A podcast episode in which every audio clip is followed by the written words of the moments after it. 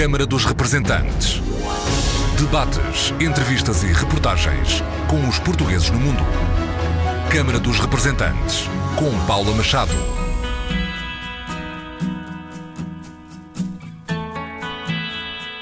Olá, bem-vindos ao Câmara dos Representantes. Identificar, apoiar e facilitar o micro e pequeno investimento das comunidades portuguesas destinado a Portugal, assim se pode caracterizar o Gabinete de Apoio ao Investidor da Diáspora, uma estrutura dependente da Secretaria de Estado das Comunidades e que é liderada pelo embaixador Alves de Carvalho. O Simplex chegou à diplomacia económica. À diplomacia económica na vertente diáspora. Recomendei um Simplex para tratar do investidor e, como digo e repito, facilitar, promover, divulgar e encaminhar. Essa é a nossa função. Embaixador Alves de Carvalho, bem-vindo à Câmara dos Representantes. É o responsável pelo Gabinete de Apoio ao Investidor da Diáspora, que agora tem em mãos o primeiro encontro exatamente de investidores da diáspora, nos dias 16 e 17 em Sintra. É verdade, Paula. Muito boa tarde. Deixe-me manifestar, antes de mais, muito rapidamente, a minha satisfação, um prazer e honra de estar aqui consigo, nas circunstâncias que, uh, sucintamente e exemplarmente, acabou de referir. E é verdade que vamos ter o primeiro encontro de investidores da diáspora já a 16, 17 de dezembro, no Centro Cultural Alcadaval, em Sinta, eh, aproveitando a amável, extraordinária e disponibilidade demonstrada pelo, pelo município de Sinta, pelo seu presidente, o Dr. Brasílio, Brasílio Horta, que, em momento adequado e juntamente com o Sr. Estado de Estado das Comunidades Portuguesas, o Dr. José Luís Carneiro, soube e quis oferecer um cenário de eleição de excelência exatamente para acolher este primeiro encontro. Na verdade, começou Paulo por dizer evocar aquilo, no fundo, o que é que o Gabinete de Apoio Investidor da Diáspora, em linhas gerais e em traços gerais, faz, ou tem feito, ou está a fazer, sobretudo, e permita-me situar no tempo, sobretudo após a tomada de posse do Sr. Secretário de Estado das Comunidades Portuguesas, Dr. José Luís Carneiro, praticamente há um ano, juntamente com o atual Governo uh, Constitucional, e que, sob o seu impulso, dizia eu, soube uh, e entendeu e percebeu, percebeu perfeitamente que esta vertente da economia, esta vertente dos investimentos, vertente, esta vertente da internacionalização, mas sobretudo com uma tónica importante na parte económica e do potencial e do valor que representa o mercado da diáspora, se nós quisermos de uma forma muito geral falar e abordar. Representa e tem. Bom, é uma forma diferente, são paradigmas diferentes de abordagem da realidade da diáspora, da, da realidade das comunidades portuguesas e, se me permite, da realidade, prefiro utilizar, de todos aqueles que portugueses são residentes no exterior, os outros descendentes que se residem no exterior e que do exterior têm para Portugal e têm em relação a Portugal ligações que nós sabemos que são grandes e que são eh, inequívocas e inegáveis. Estes novos paradigmas significam o quê, Paula? Se me permite, eu entraria um pouco por este sentido e para dizer. São os paradigmas de abordagem, os paradigmas de conceitos que têm que ser construídos, inovadores, porque é uma visão nova, é uma visão inovadora e que assenta sobretudo em eixos fundamentais, como é este que eu dizia, do valor, do potencial, da expressão, do peso, da projeção que efetivamente o português o português no exterior tem, efetivamente, quer enquanto indivíduo único, quer como empreendedor, quer como eh, parceiro, quer como agente de investimento e de negócio, quer como dono e criador de empresas e de grupos, que tem uma expressão fantástica e de dimensão bastante, e dimensão, eh, obviamente, eh, notável nos países e nas cidades de inserção nas cidades de acolhimento, e é nessa visão, nessa perspectiva, que assentam estes tais novos paradigmas. Essa inovação de abordagem. Porquê? Porque eu entendo, e como responsável do Gabinete Apoio ao Investidor da Diáspora, que teve, permita-me dizer, na verdade, um impulso notável por parte dos Universidades de Estado das Comunidades Portuguesas, porque entendeu, na verdade, e percebeu fez essa leitura perfeita da necessidade nesta nova abordagem, porque entendemos, na verdade, que faltava complementar, faltava acrescentar, faltava uma mais-valia no plano prático, no plano de trabalhar com a comunidade portuguesa, com as comunidades portuguesas e com a realidade da diáspora, faltava esta abordagem, mas faltava de uma forma complementar, ou seja, aperfeiçoar mecanismos, aperfeiçoar instrumentos para transmitir, no fundo, uma imagem ou uma mensagem muito simples, que é esta. Querem vir para Portugal? Venham. Portugal é hoje um país diferente, é um país diferente daqueles que deixaram, muitos deixaram. É um país atrativo, é um país moderno, é um país que tem condições de captar uh, investimento exterior. Sabemos que é uma vertente fundamental da diplomacia económica. Tem condições para dar a quem quiser vir para Portugal, investir, aplicar o seu know-how, a sua capacidade empreendedora, o seu negócio, a sua empresa. Desenvolver, multiplicar e criar. Quero também dizer que, ao mesmo tempo e em paralelo, o que é que a diáspora representa? Falava no mercado da diáspora, mas representa um mercado também de destino. Ou seja, Entendam, Paulo, por favor, se eu quero porque eu quero ser claro. Nós trabalhamos no fundo nos dois sentidos. Ou seja, de fora para dentro e de dentro para fora. De fora para dentro, acabo de dizer, porque eles estão lá fora e se quiserem vir para Portugal, sabem e devem saber, conhecer que Portugal oferece condições para receber o seu investimento. E era essa uh, vertente que faltava, já que para a internacionalização da economia portuguesa já sabíamos que podíamos contar com os empresários portugueses no estrangeiro nos diferentes países de acolhimento. Exatamente, mas, se me permite, Paula, também, no outro sentido que faltava na internacionalização, era fazer e dizer: bom, este mercado está lá. Eu tive e temos conhecimento de muitas empresas portuguesas e empresários portugueses que querem, que querem e que fazem por opção e por estratégia a opção no mercado externo. Ou porque já preencheram as suas cotas no mercado interno, no mercado português, ou porque tiveram dificuldades aqui e ali que são normais de percurso, e porque querem então experimentar e avançar numa iniciativa de procurar novos mercados, porque querem expandir a sua atividade, porque querem expandir o seu negócio, porque querem descobrir novos parceiros, porque querem aumentar a sua produtividade.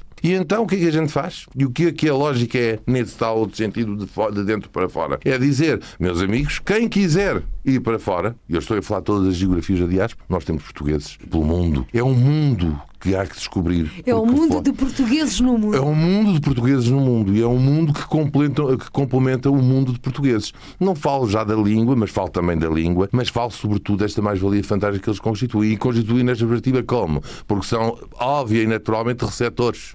Isto é, um empresário que está no Porto, em Freixo Espada à Cinta, Fones de Algodos, em Ferreira do Alentejo, quer ir para fora, quem vai procurar em primeiro lugar? Quem é que deve procurar naturalmente em primeiro lugar? Pergunto eu. Um português estará lá fora, com quem possa fazer, imagine, uma parceria, ou através do qual possa entrar e abordar o mercado onde ele já está por natureza inserido. Atenção. Isto é importante, porque é importante saber que eles são efetivamente potenciais receptores de investimento e de propostas de negócio. Então, o empresário que está, como digo, aqui, ali ou lá, aqui a nível nacional e quer ir para fora, quem vai encontrar primeiro? O português, o oceaneto, até uma questão de língua, mas não só, de conhecimento local. E permita-me também ter uma palavra específica em relação às próprias câmaras de comércio.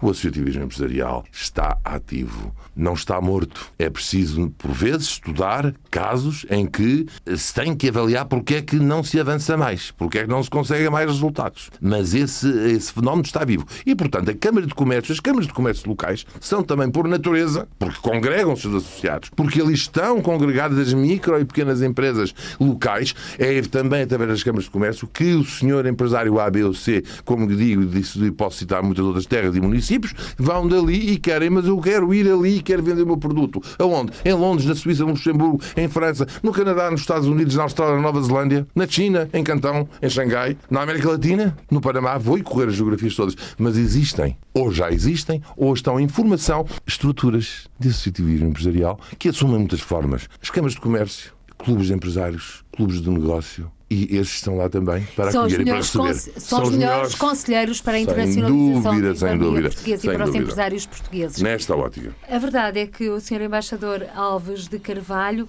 acabou de referir um ponto-chave, é que estas câmaras de comércio muitas vezes estão debilitadas, precisam de ser reativadas de uma nova dinâmica.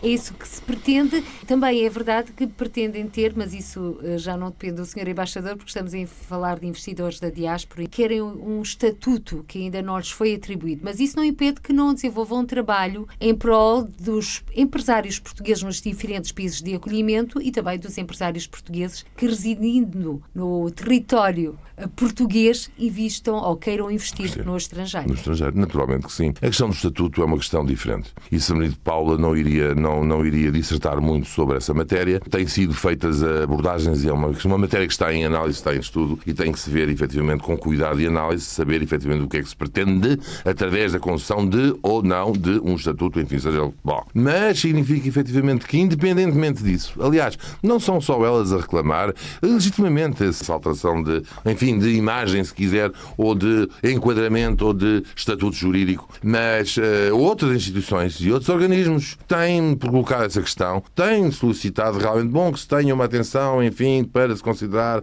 as câmaras de comércio de uma certa maneira, de uma certa forma como. Bom, muito bem. Isso está em avaliação, isso está em estudos. Mas o que digo é que a Câmara de Comércio e as câmaras de comércio têm efetivamente esse potencial fantástico, que é onde, para onde convergem naturalmente todos os que lá estão.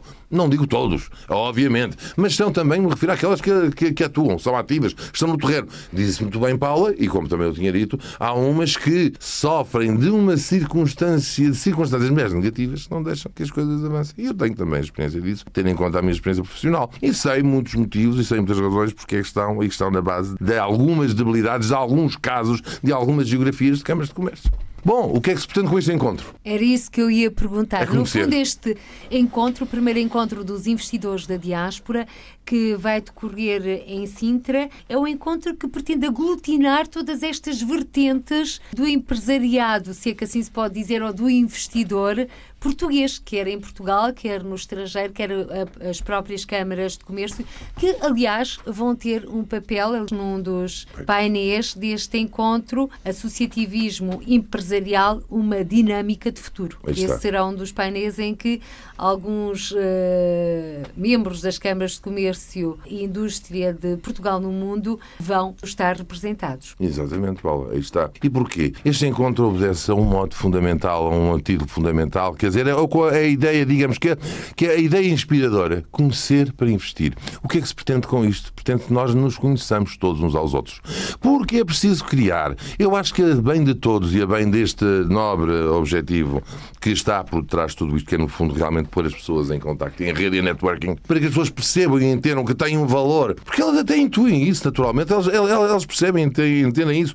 Mas muitas vezes são sozinhas. E é diferente estar sozinho na Nova Zelândia, em Auckland, ou estar em Sydney, ou estar em Canberra, ou estar não sei onde, em vez de convergir, uma vez que vão convergir para Portugal, convergindo para Portugal, encontrarem outros colegas, outros concidadãos, outros portugueses que estão noutras paragens, noutras latitudes e dizer temos isto em comum, não temos isto em comum. Porquê é que vocês falharam? Porquê é que vocês não falharam? Porquê é que vocês resultaram? Porquê é que nós e tiveram sucesso? Porquê é que nós não tivemos sucesso? É da junção destas e da mistura, se me permite, desta troca de diálogo e desta rede de, de, de, de contacto e de networking que se pretende. Presida fundamentalmente ao encontro, que se, que se criem esses laços e que seja efetivamente o início desta consciência, de uma consciência, e que, sobretudo, seja uma consciência identitária. Isto é, ver o todo, ver o corpo, ver o global. Podemos que, com este encontro, Sr. Embaixador Alves de Carvalho, ter, no fundo, um pouco o mapeamento das necessidades, quer dos investidores em Portugal, quer dos investidores portugueses no mundo? Uh, oh Paulo, por áreas é, exatamente. Por, e por geografias. A sua, a sua, a sua pergunta é, é, é, muito pertinente. Eu remeto nesse, nesse, nesse contexto a minha resposta para, para o seguinte sentido ou caminho. Esse mapeamento é efetivamente também uma, se me permite, uma atribuição do Gabinete de Apoio ao Investidor da Diáspora. É evidente que existe um trabalho de casa feito. É evidente que nos últimos 10 meses está a ser feito esse mapeamento. Está feito, está em perfeita e constante atualização. E devo dizer que, uh, situando-nos ao nível da dimensão das micro ou pequenas empresas, se quiser depois vamos lá perguntar porquê é que são as micro ou pequenas empresas, mas a nível... Já lá vamos. Exatamente. Mas a nível de micro ou pequenas empresas está feito, está levantado, está feito, está em televisão, como digo. E está a crescer. Nós temos uma base de dados que está a crescer dia para dia. Quer de, de, uh, micro pequenos empresários, empresas, áreas, setores, geografias, bem como também de câmaras de comércio, ativas, menos ativas ou que têm dificuldades. E, portanto, é um trabalho que antecede e antecedeu a realização deste encontro. O que é que se pretende, efetivamente, Paula,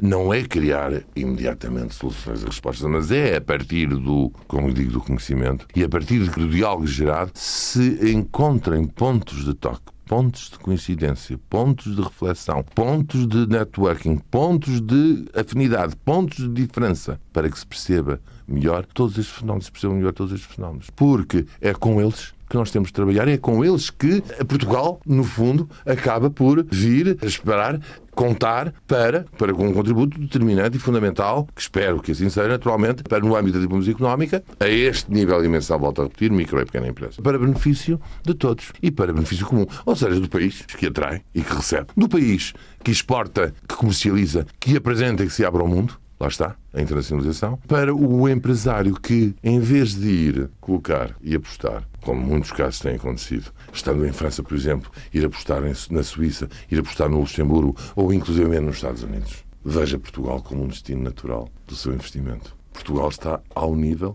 e a par de todos os outros destinos. E é bom que o investidor, que o agente económico da diáspora saiba, tenha conhecimento. Porquê?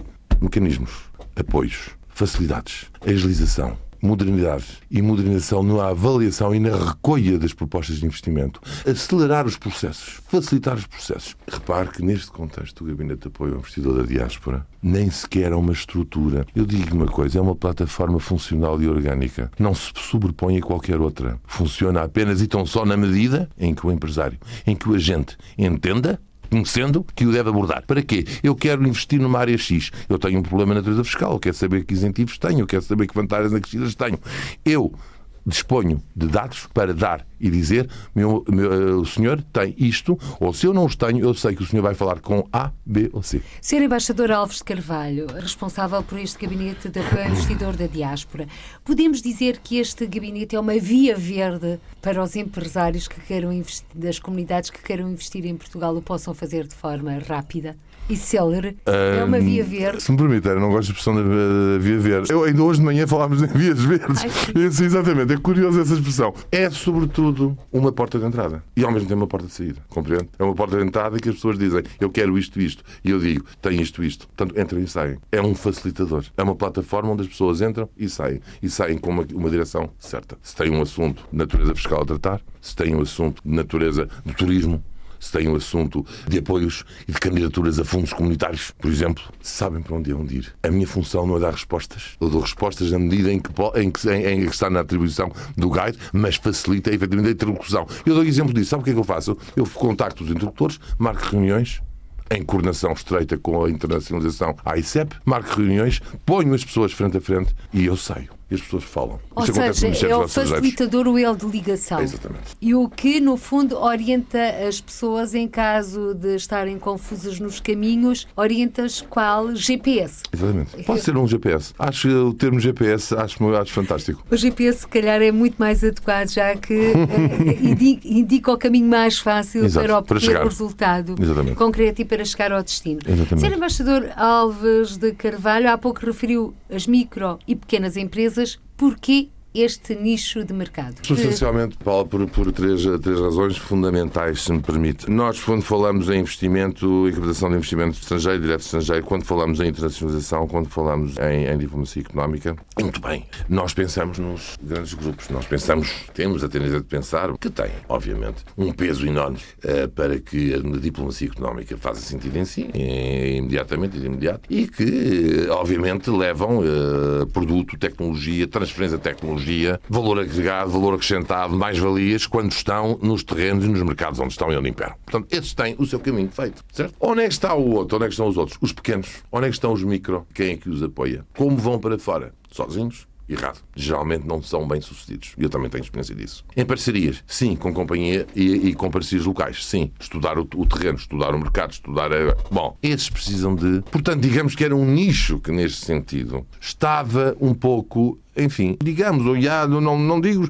esquecido, atenção, não digo esquecido, mas era preciso encontrar um enquadramento. E digo neste contexto do mercado da micro e pequenas empresas. Mas porquê mais? Se me permite. Segunda razão, porque grande parte, 90%, se quer que diga à volta de 90%, do tecido empresarial da diáspora é constituído por micro e pequenos empresários. Terceiro, porque as micro e pequenas empresas, pela sua dimensão, às vezes unipessoal, familiar, mas muito forte e muito coisa, têm uma propensão, apresentam uma propensão muitíssimo grande para a internacionalização. Porque o português, o empresário português, realmente tem uma capacidade notável para empreender e para criar e para ir para fora. Tem. E por conseguinte, estas três razões que eu, que eu disse, nicho, eh, abordar e tratar. Tecido maioritário, uh, componente maioritário do tecido empresarial uh, da diáspora, micro e pequenas empresas. E, e, sendo estas as que têm grande e apresentam grande capacidade e grande motivação para a internacionalização. Isso levou-nos a concentrar os nossos esforços e a focalizar-nos quase exclusivamente neste nicho, como a Paula chamou, obviamente. Mas fazemos também porque sabemos que o Estado no Estado de Internacionalização, tem teoria sobre a ICEP e trata, naturalmente, dos negócios de outra dimensão e dos investimentos de outra dimensão que surgem e muito bem. Por isso é que nós trabalhamos em rede estreita e em coordenação estreita com o Gabinete de Sociedade de Internacionalização e com a ICEP. Porque, vou dizer, Paulo, nós também não fechamos a porta, nem temos fechado a porta, quando se nos dirigem projetos agentes, iniciativas de uma dimensão maior ou de uma dimensão que ultrapassa aqueles valores limites que classificam e identificam o que é uma micro ou o que é uma pequena empresa. Não fechamos as portas, acolhemos e imediatamente disparamos, se me permites o, o termo, mas no bom sentido, explodimos para a internacionalização, explodimos para a ICEP. Isto é, se somos receptores, muito bem, conhecemos, então vamos reunir imediatamente e orientamos imediatamente. Ou seja, eu podia dar vários exemplos, talvez não seja caso disso, mas vários exemplos em várias áreas onde temos recebido e temos acolhido, ao nível do Gabinete de Sociedade das Comunidades Portuguesas, Gabinete de Apoio Investidor da Diáspora, projetos de grande dimensão. dimensão são notável. para a tutela da internacionalização da economia portuguesa. No Exatamente. geral, são projetos acima dos 50 milhões de euros, Sim, Sr. Embaixador. sim, sim, sim, sim, sim. Vou dizer, podíamos situar acima dos 25 milhões de euros. Eh, Daí para a frente, se eu disser que existem propostas desta natureza em várias áreas, que eu vou dizer, que passam os 100 milhões de euros ou os 150 milhões de euros, pode estar a fazer uma ideia do interesse que vai começando a ter e que da projeção que nós vamos começando a ter como detectores, se quiser, mas sempre com esse caráter de plataforma, que é o que falei, detectores das possibilidades, então, mas nessa altura, é num estrito respeito da- das competências institucionais e políticas que existem, naturalmente, a coordenação com o Gabinete de Estado da Internacionalização, o Estado da Internacionalização, é perfeita e tem funcionado. Existem já vários casos de sucesso em Portugal, exatamente desta parceria entre empresários portugueses em diferentes países de acolhimento e empresários portugueses radicados em território português. Um dos casos mais flagrantes é exatamente também pela proximidade o caso de França, portanto, verdade. têm sido profícuos os É investimentos. é. Mas também temos outro caso, Sr. Embaixador Alves de Carvalho, que eu acho que é um bom exemplo para, que, para quem nos está a escutar, até porque foi já distinguido com os prémios Cotec, empreendedorismo inovador na diáspora portuguesa. São vários os casos de empresários portugueses em diferentes partes do mundo que foram distinguidos com negócios em Portugal em diferentes áreas e, Desde e em áreas eh, desde tecnologia, como há Tecnologia. pouco falamos. Tecnologia, tecnologia, eh, tecnologia e quando falamos de tecnologia falamos de tudo. Falamos do setor da construção, falamos dos setores a montante e e do, do que envolve o, o setor da construção civil, por exemplo, das infraestruturas, da indústria pesada, porque não falamos só no todo e no global, no conceito que nós temos de indústria, mas o que é indústria? Não, a indústria tem muitas componentes e tem muitas compo- eh, componentes, são complementares, como digo, componentes complementares tecnologia que é aplicada, às vezes até num pequeno segmento ou construção de uma pequena máquina ou uma pedra de máquina, é portuguesa. E nós aí inovamos. E além nós fazemos uma coisa, como há pouco disse, nós fazemos transferência de tecnologia, que é uma coisa que é importante para quem recebe, quem é para para o país receptor. Eu estou a falar em mercados, por exemplo, na América Latina. Eu, por exemplo, até me pode atreveria a comparar com a China. A China não cria postos de trabalho. A China leva tudo e traz tudo. Deixa a obra feita, mas não deixa mais nada. E os Não- não- portugueses não o fazem, não fazem dessa forma. não fazem dessa forma. O português vai e a empresa portuguesa vai, trabalha, contrata, aplica, obedece às regras locais, às cotas locais de contratação, nos diferentes eh, quadrantes geográficos, em termos de ação laboral, legislação de trabalho, segurança social, cotas de emprego de cada de mão de obra local e nós respeitamos. Mas criamos emprego. Mas deixamos tecnologia, mas, dependendo dos casos e dos, e e dos contratos e dos, dos enquadramentos jurídicos que são feitos, naturalmente contratuais que são feitos, mas temos essa, essa vantagem.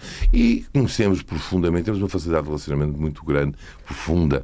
Eu estou a falar neste tipo de mercados, como falei já, eu estou a falar um bocado da América Latina, mas Recordo o. Sr. Embaixador Alves de Carvalho esteve exatamente por terras da América Latina, quer em Brasília, quer o último cargo que ocupou enquanto Embaixador de Portugal em Montevideo, no Uruguai. É verdade, é verdade. E além do mais, se me permite, Ana, também, ao longo de três anos e meio, fui diretor da Direção de Serviços, diretor da Direção de Serviços da América, nem no Ministério, na Secretaria de Estado, no Ministério dos Negócios Estrangeiros, em 2001 e 2004. E, por conseguinte, juntando tudo isto, eu tenho, eu tenho, enfim, uma apetência e um conhecimento relativo do mercado da América Latina. Também terá de outros mercados por, por motivos profissionais, também passou por lá. Mas é, estamos a falar da América Latina porque, de facto, a América Latina são países que são mercados-alvos para as empresas portuguesas, quer a Venezuela, Colômbia, Panamá, Uruguai e, sobretudo, o Brasil. do Brasil. Não esqueçamos o Chile, por exemplo, também, não esqueçamos o Peru também, e re- referi muito bem o Panamá, a Colômbia, que é o caso talvez mais notável, mais expressivo, mas não quero identificar, não quero distinguir. Quando estive no Uruguai, tentei efetivamente demonstrar e evidenciar as potencialidades do Uruguai como mercado de entrada de abordagem, quer uma sub-região do subcontinente sul-americano, quer também no contexto da abordagem, se me permite, do Cone Sul e do, e do, e do, do, Mercosul. Portanto, quer dizer, tudo isso funciona e é uma, são mercados-alvos. São mercados-alvos e foram mercados-alvos não foram impostos por ninguém, foram escolhidos pelos próprios empresários portugues. Nós temos a África como um destino de, de saída da Europa e de internacionalização. África lusófona. África lusófona e também não só. Mas a África lusófona, com, com, concentrando nos países africanos de língua, de língua portuguesa. E depois a América Latina. Ou seja, uma, uma vertente claramente sul-atlantista que sai de Portugal, olha para o sul.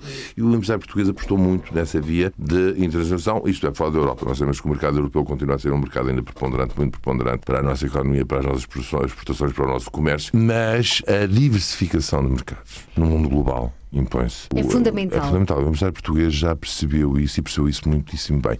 Certas circunstâncias nós sabemos, conjuntura, conjunturas adversas que nos afetaram, mas não só nós apenas, como sabemos, não é verdade, e que levaram o empresário português a sair e a procurar mercados externos. Mas estamos a falar, obviamente, já num outro capítulo, não tem diretamente a ver com este fenómeno da diáspora, mas tem também a ver, porque eu, quando estive e estava, sabia muito bem que eles iam procurar e sabiam logo e perguntavam a uma Câmara de Comércio Há ou não há? Não há. Que pena. Vamos tentar reanimá-la. Há, tanto melhor. O caso, por exemplo, do Brasil, onde é um caso, um caso uh, que eu posso considerar uh, exemplar e um caso de estudo, porque, na verdade, temos câmaras de comércio muito fortes, muito ativas, que têm excelentes relações com entidades locais, com federações empresariais, com federações de indústria, com um potencial enorme, por exemplo. A informação no Panamá, existentes na Colômbia. No Uruguai, nem tanto, lá está. Porquê? Vamos avaliar e vamos ter em Sintra, o exemplo, que é um caso de estudo, o Uruguai. E porquê? A Câmara de Comércio Uruguai-Portugal está frágil, ou praticamente inexistente. Mas a lógica é de existir uma contraparte no país, em Portugal. E criou-se uma Câmara de Comércio Portugal Uruguai. Se quiser, tem a abrangência e a denominação, que eu vou lhe dizer que o Câmara de Comércio Portugal Atlântico Sul. Porquê é que vai mudar? Porquê é que é o Atlântico Sul? Mas é tão abrangente, porque havia já uma pleia de números e Aliás, ia-lhe colocar essa questão, porque um dos, um dos oradores deste primeiro encontro dos investidores da diáspora é Felipe Vasconcelos Romão, da Câmara de Comércio Portugal Atlântico Sul. Ah, aí está, Paula. Eu tive o prazer de poder trabalhar com o professor Dr. Felipe Vasconcelos Romão, professor visitante na Universidade privada em Montevideo, professor visitante da Universidade Católica em Pelotas, professor visitante da Universidade de Belo Horizonte no, no Brasil, e um homem que percebeu e intuiu o valor e o potencial que existia no Uruguai e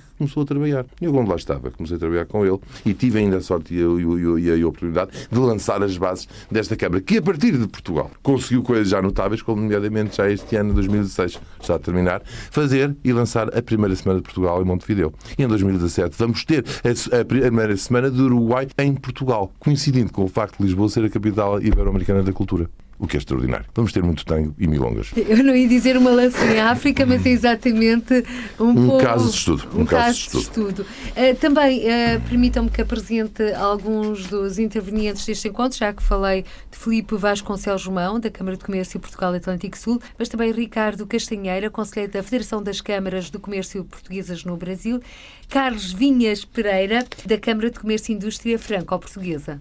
Portanto, este será o painel Associativismo Empresarial, uma dinâmica de futuro. E propostas não vão faltar, até porque algumas já são conhecidas. Uh, algumas já são conhecidas, as experiências são conhecidas, quer da Federação no Brasil, com cujo presidente, o Sr. Dr. Nuno Rebelo de Sousa, tive o, o, prazer de manter recentemente contactos. Infelizmente não, podemos, não vamos poder contar com ele por razões de agenda, mas vamos ter aqui o, o Sr. Conselheiro Ricardo Castanheira, que muito estará habilitado e bem estará habilitado a, a representá-lo. Damos o exemplo da Câmara de Comércio e Indústria Franco-Portuguesa, que é, na verdade, uma das mais potentes uma das mais poderosas que existem. Aí está um caso perfeito de sucesso que vamos ter como cujo, cujo presidente, Carlos Vinhas Pereira, vai ser moderador e vai ter um espaço eh, particular nesse espaço consagrado ao associativismo, naturalmente que pretendemos, a Paula, gerar o diálogo. Quem está e quem está lá. E agora, por propostas de diálogo, não posso deixar de sublinhar um outro painel: investir e internacionalizar uma perspectiva local. Isto porque é importante nesta dinâmica deste primeiro encontro dos investidores da diáspora estarem presentes também. Uh,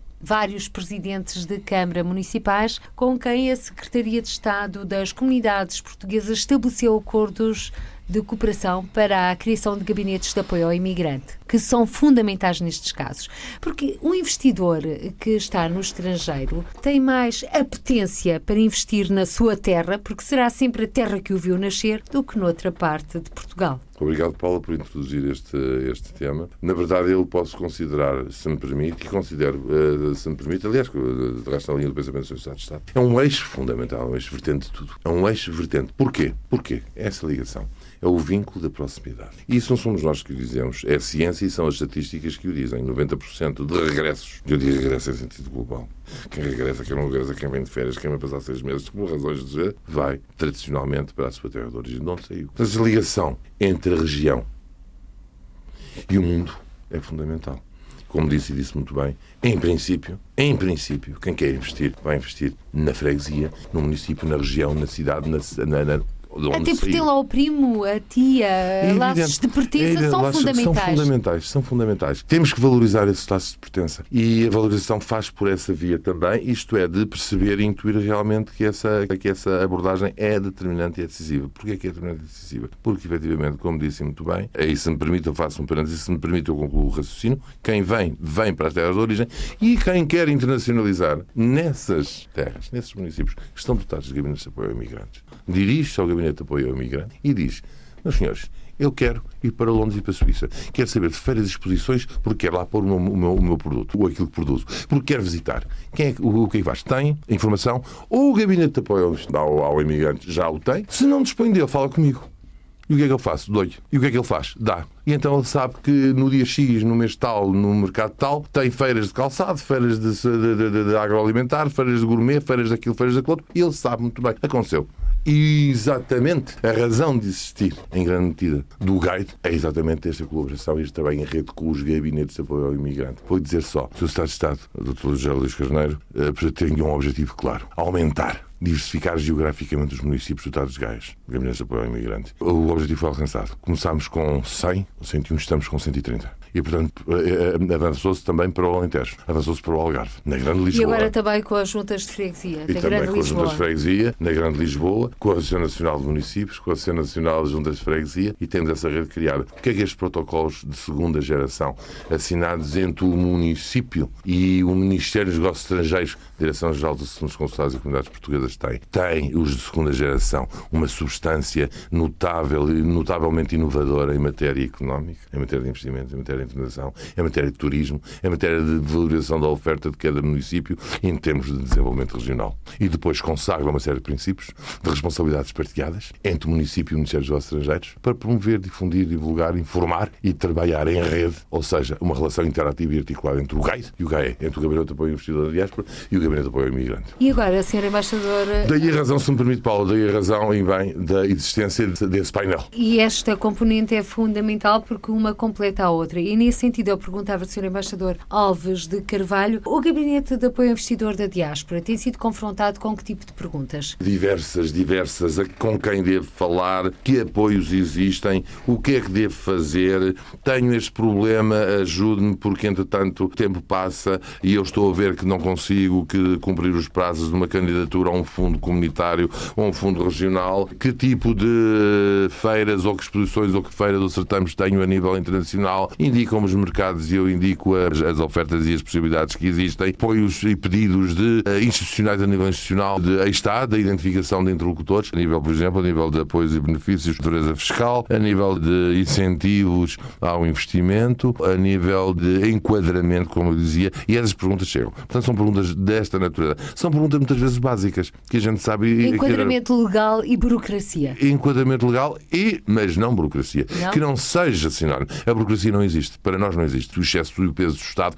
ou o excesso de eh, procedimentos administrativos, porque isso assusta um pouco as pessoas. Eh, já existiram empresários da diáspora que quiseram investir em Portugal e acabaram por perder o interesse exatamente pelas barreiras burocráticas. Aí está. Dizem muito papel, muito papel, muito papel. Eu não trabalho com papéis trabalhamos com ideias e com interlocutores. Mas depois é necessário que eles façam esse caminho de, da burocracia para conseguirem estabelecer os, os mecanismos. Os mecanismos estão muito simplificados. Já estão mais simplificados. Paulo, os mecanismos estão muito simplificados. Podemos Eu dizer também. Sr. Embaixador, que o Simplex chegou à diplomacia económica. O Simplex chegou à diplomacia económica. À diplomacia económica na vertente de diáspora. E, naturalmente, na diplomacia económica em contexto global e em contexto geral, porque temos, obviamente, a ICEP a trabalhar, a trabalhar de uma forma notável, sob a tutela da Sociedade de Interação e, como já disse também. Mas obviamente, aqui, digamos que temos um simplex. É evidentemente é um simplex para tratar do investidor. E, como digo e repito, facilitar, promover, divulgar e encaminhar. Essa é a nossa função. Dessas perguntas que são colocadas ao Gabinete do Investidor da Diáspora, são de alguns países em particular? De onde vêm as maiores dúvidas ou as questões? Existe uh, alguma geografia? Está uma parte preponderante que eu posso dizer que tem um peso específico que é a Europa. Isso quer dizer, em termos continentais, eu digo Europa. E por agora tem tido um peso específico uh, particular. Mas, obviamente, que eu vou dizer o caso também do Brasil, em que começamos a ter um contacto e uma sensação de que as pessoas se dão conta. Aliás, eu devo dizer também, o Sucesso das, das comunidades portuguesas tem feito, não parem, tem feito uma notável aproximação em termos de viar às comunidades portuguesas locais. E, portanto, ele também é o, o, o intérprete, é o mensageiro, é o arauto de tudo isto. Ele também vai lá e deteta. E, portanto, também promove e divulga. O Brasil tem sido um caso disso. Um caso muito interessante. Não só do empresário, do agente. Há muito dinheiro no Brasil. E há muito dinheiro para, para investir. E há muita gente que quer investir em Portugal. Eu estou a falar de portugueses no Brasil, com 50 anos, com 50 anos de Brasil, luso-brasileiros. E mesmo, e mesmo brasileiros. Eu podia falar, eventualmente, até do caso da Federação de Indústrias de Minas Gerais, que tem excelentes relações com a Câmara de Comércio de Minas Gerais, que trabalha perfeitamente e muito bem em articulação com o nosso consulado em Belo Horizonte. E que está interessado em fazer coisas notáveis connosco. Então temos é que aproveitar a maré. Bom, repare, o aproveitar Porque a maré. já temos. Vamos dizer que há muitas. Eu digo uma coisa: aproveitar a maré, não. Nós temos é que trabalhar muito bem a maré. E nós temos é que fazer que isto seja uma maré contínua. Mas para Nós já, Sr. Embaixador, já detectaram na vossa base de dados cerca de 7 mil micro pequenas Os empresas, tais, as tais ferramentas, exatamente, o que eu dizia, Paula, da base de dados que nós lançámos, estão lá 7 mil, quase 7 mil micro pequenas empresas. Estão lá 66 câmaras de comércio. E temos, obviamente, esses instrumentos. Temos uma rede interministerial de pontos focais, que é muito interessante também dizer. Nós trabalhamos em articulação. Não estamos sozinhos, não estamos isolados. E não temos a pretensão de saber tudo. É evidente que, como eu dizia, existem áreas específicas onde o empresário coloca questões. E é importante termos entidades e pontos focais de outros departamentos do governo que são competentes em razão das, em razão das matérias sucessivas que se nos colocam. E nós temos uma rede de pontos focais interministerial que congrega o turismo, congrega a segurança social, congrega os assuntos fiscais, congrega a indústria, a indústria por causa do IAPMEI, congrega a internacionalização, congrega agora também a educação por causa da questão dos diplomas e algumas questões também que se colocam por vezes e que se com, com, com, com acutilância. E no meio de tudo isto, nós temos as, aquelas identificadas que mais lidam com essas áreas que eu estou a dizer, que se integram eh, na, na parte económica e que disse, e que se quiser volto a repetir, indústria, internacionalização, turismo, eh, assuntos fiscais, e é com as que nós, nós trabalhamos. Em rede, se eu tenho uma, uma dúvida, eu tenho um ponto focal que sei que me vai esclarecer. E a Sra. Alves de Carvalho, responsável pelo Gabinete do Apoio ao Investidor da Diáspora, estamos quase a chegar ao fim deste Câmara dos Representantes. A conversa está agradável, mas temos ah, horários e tempos a cumprir. Perguntava-lhe quem está ou quem estiver interessado e nos esteja a escutar e queira participar neste primeiro encontro dos investidores da diáspora, que vai decorrer nos dias 15 e 16 de dezembro em Sintra, como é que deve fazer a sua inscrição? A quem se deve dirigir? Muito fácil, Paula. Até dia 30 de novembro, porque estamos a chegar ao limite possível. Temos e caminharemos para, hum, eventualmente, para um número superior a 300 presenças. Até 30 de novembro, fazer uma coisa muito simples. E eh, deixar uma palavra também de apreço e de apoio e de apreço pelo trabalho que a Rede Diplomática Consular Portuguesa desempenhou neste papel de difusão, promoção e recolha de com, eh, presenças, confirmações no encontro. Para fazer uma coisa muito simples, porque é o que nos tem sido feito, sobretudo, é dirigir um mail ao correio eletrónico eh, gabinete.scp.mne.gov.pt e dizer, eu sou fulano de tal, eu estou aqui, tenho uma empresa nesta área, gostava de me, me confirmassem a minha presença em Sintra. ressalvo, se me permite, um aspecto que tem sido dito, mas mesmo assim, como digo, o grau de adesão foi notável. Viagens, deslocações, alojamento, corresponde à responsabilidade de quem vem. E pode participar neste encontro de forma gratuita. Perfeitamente, perfeitamente. Está aberto a todos os inscritos. Perfeitamente. Não há Tendo em conta o condicionamento do Exatamente, exatamente, do espaço do, do Centro Cultural Olga Cadaval. Eu devo dizer que nós tínhamos marcado um primeiro prazo para a recepção de, de- de confirmações, que foi largamente ultrapassado. 31 de outubro, imagine, para termos o mês de novembro para trabalhar. Eu estou a falar de 30 de novembro, porque não tivemos coragem de fechar as inscrições. E agora, Sr. Embaixador Alves de Carvalho, uma última palavra ao comentário, se é que assim se pode dizer. No fundo, este primeiro encontro dos investidores da diáspora vai ter como lema exportar mais e atrair investimento. São as palavras de ordem. Pode dizer-se assim? Não, vai ser, se me permite, eh, Paula, conhecer para investir. Esse é que é o lema. O conhecimento é a base de tudo. O conhecimento é a base da, da realização, o conhecimento é a base da capacidade de empreender, é a capacidade de realizar, da capacidade de se abrir ao mundo. É preciso conhecer para investir. E é preciso conhecer o quê? Condições, apoios, facilidades, conhecer os demais, cá está o networking, conhecer quem está, quem trabalha, quem está lá fora também, fazer esta forma, esta, esta reunião de identidades para se criar um corpo forte, unido, que efetivamente traduza um Portugal que se revê nos seus agentes económicos, nos seus empresários, nas suas câmaras, em coordenação estreita com os diversos departamentos do Estado, a administração pública central, local e os agentes económicos. Embaixador Alves de Carvalho, responsável pelo Gabinete de Apoio ao Investidor da Diáspora. Hoje, o nosso convidado. O primeiro encontro de investidores da Diáspora vai decorrer nos dias 16 e 17 de dezembro, em Sintra, e até ao final deste mês de novembro aceitam-se inscrições. Por hoje ficamos por aqui. Até ao próximo encontro. Seja feliz. Câmara dos Representantes.